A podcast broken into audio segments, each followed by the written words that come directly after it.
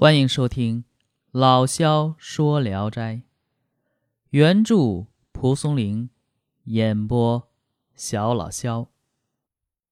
今天讲的这篇名字叫《雨前》。滨州有一位秀才，在书斋读书，听见有人敲门，他开门一看，原来是一位须发皆白的老翁，样子和风度古雅不凡。秀才把老翁迎接到屋里，请问他的姓名。老翁自称：“我叫胡养真，实际是个狐仙。仰慕你高雅的情怀，愿意与你朝夕来往。”秀才本来就心胸旷达，也就不以为怪，便与老翁评古论今。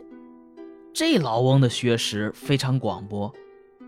文辞华丽如雕楼繁花，彩饰锦绣；谈吐秀雅如百花绚丽，口齿生花。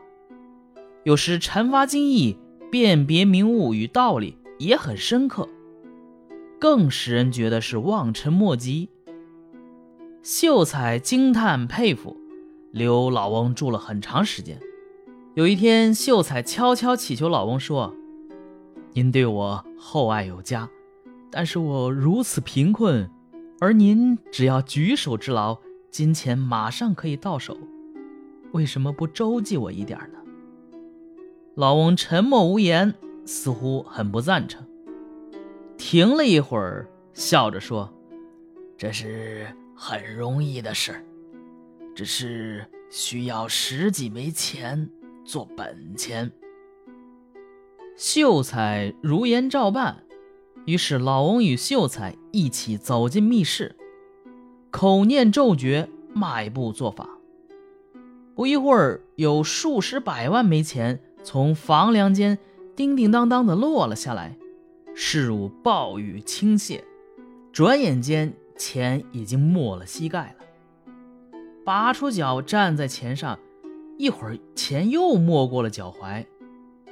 一丈见方的屋子里堆了大约三四尺厚的钱。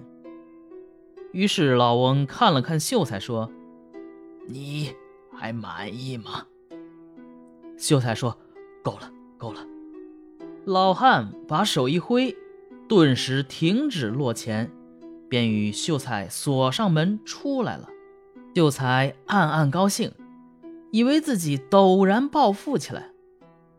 一会儿，秀才到密室去拿钱花，只见满屋子的钱都化为乌有，只有十多枚本钱还稀稀落落的剩在那里。秀才大失所望，怒气冲冲的去找老翁，埋怨他欺骗自己。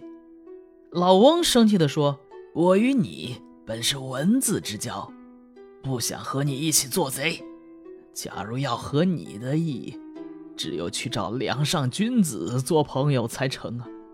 老夫不能遵命。说罢，一甩袖子离去了。好，这个故事就讲完了啊。这篇中的胡翁啊，无疑是《聊斋志异》中道德学问最为卓异的狐狸了。他自称狐仙，当之无愧。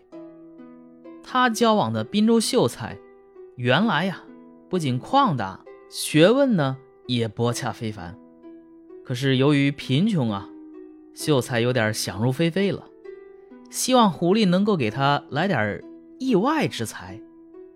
没想到啊，受到狐狸的戏弄和义正辞严的训斥，呃，乃至于绝交了。作品呢，可能带有自嘲的意味，因为呀，蒲松龄在穷困潦倒之际。也曾异想天开，希望得到意外之财。呃，他的金菊对芙蓉，假银辞造作，呃，什么意思呢？这个题目就是北方的过年的时候啊，像我老家河北省，就要有那个灶王爷上天这个项目，就是呃过节的时候把这个灶王爷的神像啊请下来，然后。呃，烧掉意味着灶王爷要上天了，然后还得念两句什么，上天言好事，回宫降吉祥。而且呢，那个贡品还必须得有一些瓜果和糖啊，尤其是糖，因为吃糖嘴才甜嘛。啊，就这种风俗。哎呀，说起来，这是好多年前的事儿了。那时候我奶奶还在世，因为老人家嘛，老人家他注重这些东西，所以说各种风俗啊、礼呀都很重视。你像我们这儿老我老家，嗯，小时候有专门的灶王爷的那种灶台，还有那个神台，需要可以就是上香祭拜的那种。啊，不说了啊，这都是童年的回忆了。回到这一篇啊，呃，辞造作啊，就是说送灶王爷上天的时候，说：“倘上方见地，幸待陈词。苍香讨得千钟粟，从空坠万挺猪蹄。”就是您这边行行好吧，把我那个箱子里都装满了吃的吧，然后呢，最好还从天上掉点钱下来，啊。你所以你看这种秀才的尴尬和无奈呀，可能这一篇啊也反映了蒲松龄一时的自我戏谑。